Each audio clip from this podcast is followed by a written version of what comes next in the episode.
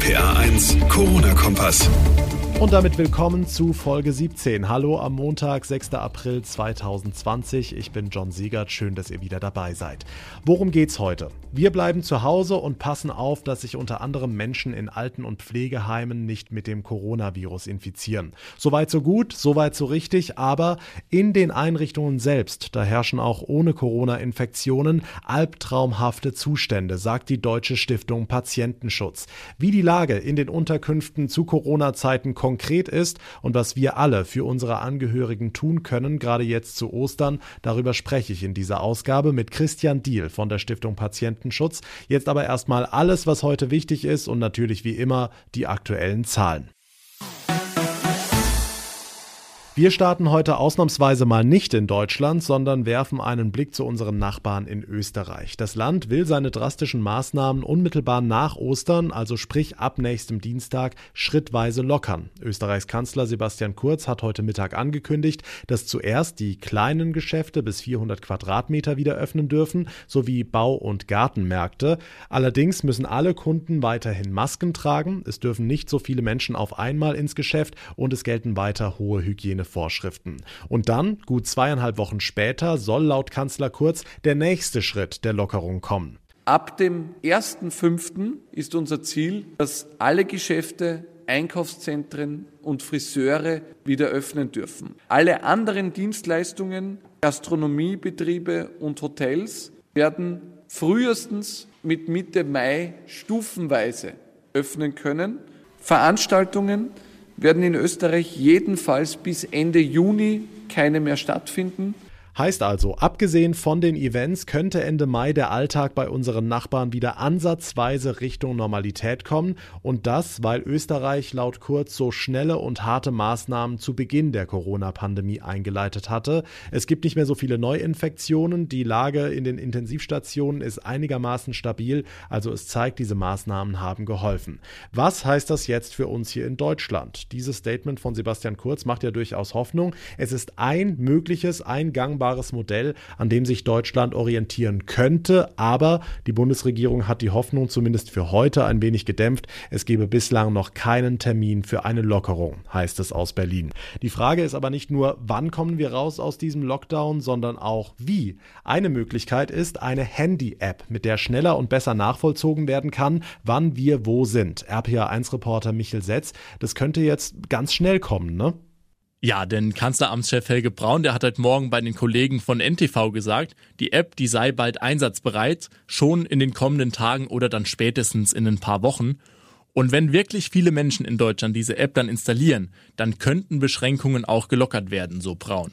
Wie funktioniert diese Technik? Die App registriert über ein Bluetooth-Verfahren unsere Kontakte zu anderen Personen, beispielsweise im Bus oder im Supermarkt. Und wenn sich innerhalb der nächsten Tage dann rausstellt, dass eine Person infiziert ist, dann werden alle Kontaktpersonen der letzten Tage automatisch informiert. Bisher wurden solche Kontaktketten ausschließlich über Gedächtnisprotokolle erstellt. Das war dann dementsprechend ungenau und kam auch oft zu spät. Hm, es wird ja auch nach einem Gegenmittel geforscht. Impfstoffe dauern noch etwa ein Jahr, hören wir immer wieder. Medikamente dauern wahrscheinlich noch Monate, aber die Uniklinik in Erlangen, die erforscht jetzt einen dritten Weg und das klingt sehr spannend. Da geht's um Blutplasma von Corona-Patienten, die wieder gesund geworden sind. Die haben ja genügend Antikörper gegen das Virus gebildet. Und die Idee ist jetzt, dass man dieses Blutplasma mit Antikörpern den schwer erkrankten Patienten gibt. Die Uniklinik in Erlangen, die hat jetzt am Wochenende die Zulassung für dieses Verfahren bekommen. Und die nächsten Tage, die werden da vielleicht schon erste Ergebnisse bringen. Die Infos von Michel Setz. Kommen wir zu den aktuellen Zahlen. Stand heute Nachmittag gibt es in Rheinland-Pfalz ganz genau 3917 bestätigte Corona-Fälle. Das sind 70 mehr als gestern, also zumindest in den vergangenen 24 Stunden ist der Anstieg nicht mehr ganz so gravierend wie in den vergangenen Tagen. Wir halten aber fest, noch zeigt die Corona-Fieberkurve weiter nach oben, trotz der ganzen Maßnahmen. Aber wer weiß schon und wer will sich das auch vorstellen, wie es ohne Kontaktverbote und ohne Ladenschließungen aussähe. Vielleicht wie in Italien. Wie auch immer, wir in Rheinland-Pfalz halten uns an die Regeln. Das ist die erfreuliche Bilanz des vergangenen Wochenendes, auch wenn es einem Feiervölkchen wie wir eins sind natürlich schwerfällt. RPA1-Reporter Olaf Holzbach, halten wir das auch Ostern durch? Ja, wir müssen wohl. Und die Feiertage am Stück ohne Reisepläne sowieso, aber auch ohne Besuche, die werden eine Herausforderung, keine Frage. Dabei sind die Partys wirklich nicht kapieren gar nicht das Problem. Anruf bei Rinaldo Roberto, Sprecher des Mainzer Polizeipräsidiums. Was wir bemerken, ist, dass es sehr voll wird. Zum Beispiel in Mainz am Rheinufer oder auch in den anderen Städten am Rheinufer wird es extrem voll und dann wird der Platz einfach zu eng, zu wenig. Und äh, den Leuten gelingt es dann kaum aneinander gut vorbeizukommen, aber sie sind bemüht, es zu tun. Vielleicht verteilt es sich über so ein langes Wochenende besser, vielleicht wird es nicht ganz so sonnig, vielleicht muss aber auch die Polizei ihre Präsenz nochmal verstärken. So, blöd, dass man kaum woanders hin kann, wenn alles ausfällt. Gibt's denn eigentlich schon Ärger um ausgefallene Veranstaltungen, also wer da was zahlt? Ja, den gibt es haufenweise. Gerade heute hat die Verbraucherzentrale Rheinland-Pfalz mal berichtet, was da durch Corona so auf sie zukommt. Beispiel die ganzen abgesagten Abi-Feiern. Dann hat ein armer Abiturient die Verantwortung für alle übernommen und steht dann erstmal vor dem Scherbenhaufen der Feier irgendwie alleine ist hohen Forderungen ähm, des Catering-Unternehmens oder der Veranstaltung, der Räumlichkeit irgendwie ausgesetzt ähm, und steht dann so zwischen allen Stühlen. Beraterin Julia Gerhardt. So pauschal einen Rat für alle hat sie nicht. Sie sagt, wir müssen da jeweils im Einzelfall helfen. Die Infos von Olaf Holzbach. Corona hin oder her, die Fußball-Bundesliga bereitet sich tatsächlich darauf vor, dass es bald weitergehen könnte. Gestern ist die angeordnete Trainingspause zu Ende gegangen. Einige Clubs haben heute schon wieder trainiert und auch Mainz 05 startet morgen wieder. RPA1 Infochef Jens Baumgart. Und bevor jetzt alle sagen, Moment, was ist denn mit der Kontaktsperre? Gilt die nicht für Fußballer? Doch, natürlich gilt die auch. Es handelt sich um Übungseinheiten in Kleinstgruppen. So hat Mainz 05 das gestern äh, Nachmittag ausgedrückt.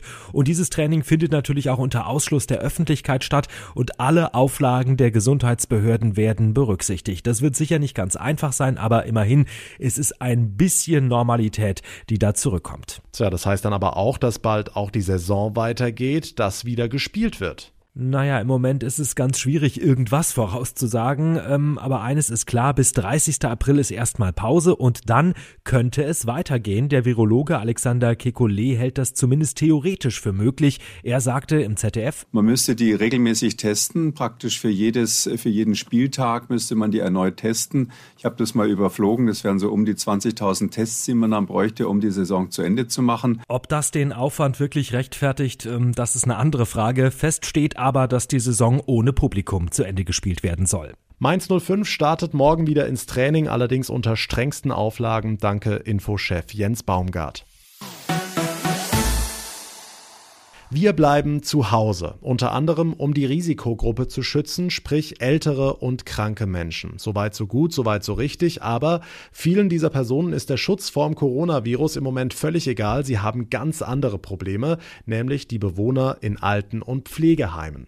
Darüber spreche ich jetzt mit Christian Diehl von der Deutschen Stiftung Patientenschutz. Schönen guten Abend. Einen schönen guten Tag, Herr Segert. Herr Diel, vielleicht geben Sie uns zuerst mal ein Update. Wie ist denn der Status quo in den deutschen Alten- und Pflegeeinrichtungen zu Corona-Zeiten? Was wir als Deutsche Stiftung Patientenschutz wahrnehmen, ist wirklich ein Albtraum. Der Pflegenotstand war bisher allen bekannt. Jetzt kommt die Corona-Krise hinzu. Der allergrößte Teil der infizierten Menschen in Deutschland wird gar nicht in Krankenhäusern behandelt, sondern außerhalb in privater Pflege, in häuslicher Pflege oder in den Senioren- und Altenheimen. Und einen genauen Überblick über die medizinische und pflegerische Versorgung hat man kaum. Wir bekommen unzählige Anrufe am Patientenschutztelefon von stark geforderten bis überforderten Angehörigen, die sich um ihre betreuten zu betreuenden Angehörigen in diesen Heimen Gedanken machen. Das heißt, wir haben Personalmangel, der zu dramatischen Szenen führt. Es gibt mittlerweile eine Altenpflegetriage, um das Wort zu benutzen, das in dem Zusammenhang ja auch immer bekannter wird. Ähm, die Pflegebedürftigen hoffen von den wenigen Pflegekräften, die auch wirklich alles geben, was sie geben können, etwas abzubekommen. Ähm, bekomme ich Hilfe beim Toilettengang? Ähm, wie lange muss ich in meiner Windel liegen? Ist da noch jemand, der mir beim Gang über den Flur helfen kann, dass ich nicht stürze?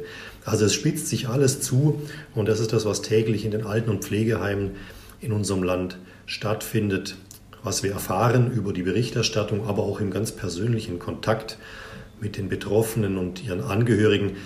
Es gibt schon gar keine palliative Sterbebegleitung mehr, obwohl für diese auch Ausnahmen geschaffen worden sind, was das Kontaktthema angeht.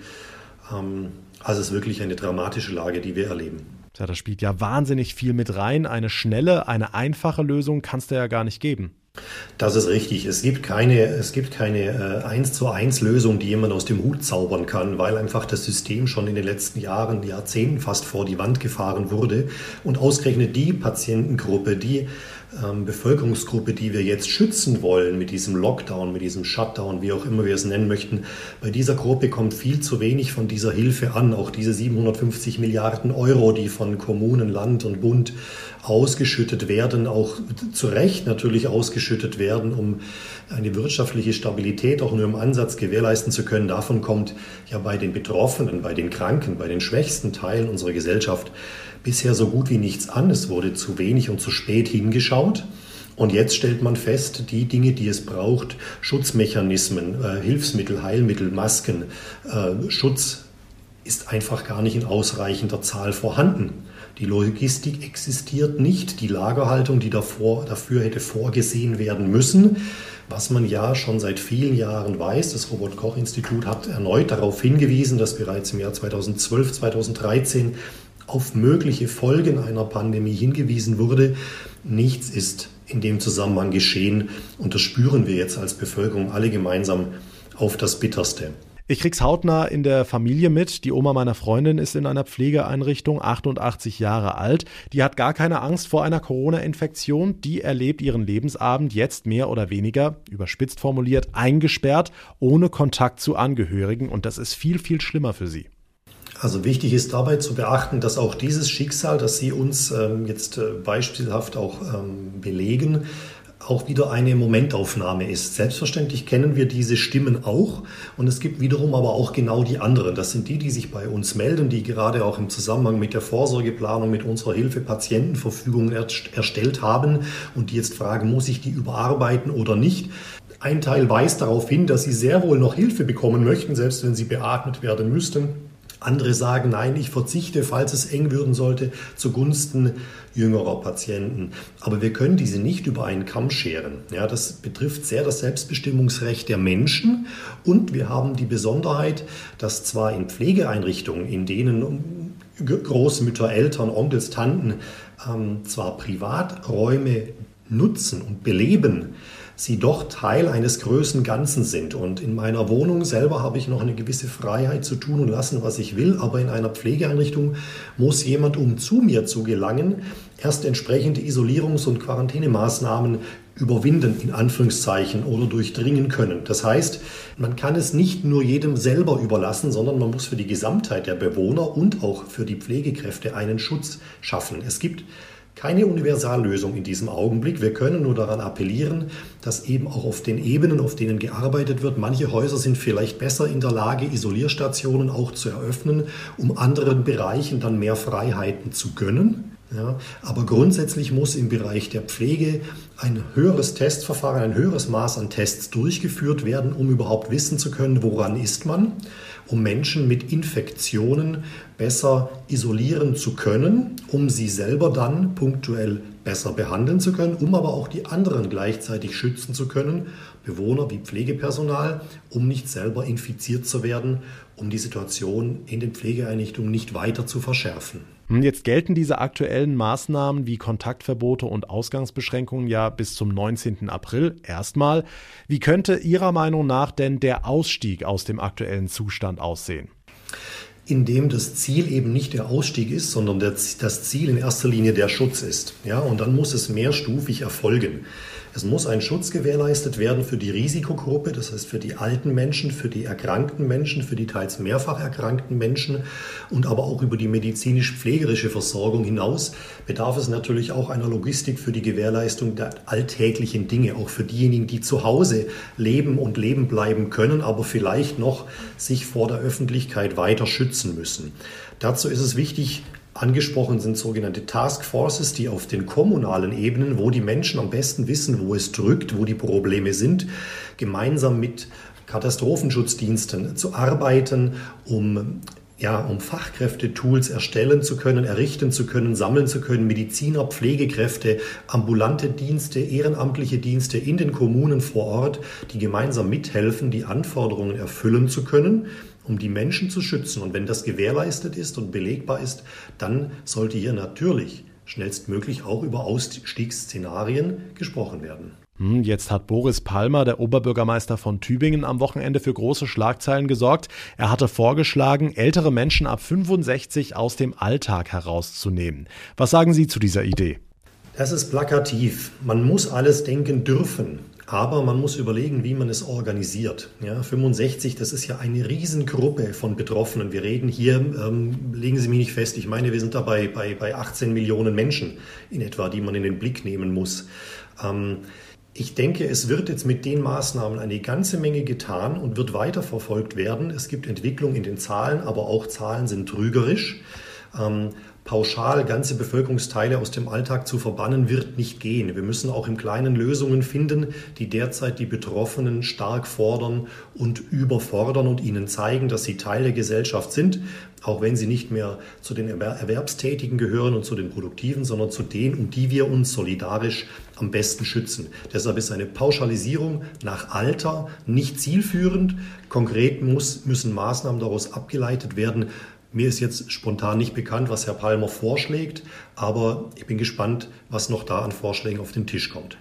Herr Diel, jetzt stehen die Osterfeiertage vor der Tür. Viele Familien wollen natürlich ihre Liebsten in Alten- und Pflegeheimen besuchen, was ja derzeit nicht geht. Was können wir denn als Angehörige, als Einzelne tun, um es den lieben Menschen in diesen Einrichtungen so angenehm wie möglich zu machen? Das ist gut, dass Sie das ansprechen, Herr Seger, denn das ist ja das, was bei den Menschen auch ankommt. Also wir müssen ihnen Zeichen setzen. Wir müssen ihnen zeigen, dass wir mit ihnen solidarisch sind, dass wir in ihrer Nähe sind. Ob das bei denen, die es möglich ist, auf telefonischem Wege intensiviert werden kann. Die klassische Post ist eine Möglichkeit, um Grüße zu senden, aber auch mittlerweile immer mehr im Bereich der elektronischen Kontakte.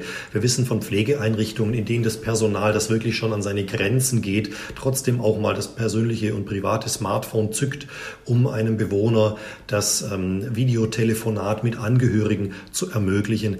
Das Wichtigste ist in der Situation, in der wir alle gemeinsam sind, denen, die am schwächsten sind, zu zeigen, dass sie nicht vergessen sind, dass sie nicht alleine sind und dass wir hier alles, was möglich ist, auch punktuell, auch lokal, man hört von Musikern, die vor Altenheimen äh, Musik spielen mit dem gebotenen Abstand, alles, was zeigt, wir sind da, wir lassen euch nicht alleine, ist häufig mehr wert als allein ein Stück Mundschutz mehr, der nicht vergessen werden darf, aber das Zeichen von Mensch zu Mensch. Auf das kommt es an, besonders jetzt in den Kar- und Ostertagen.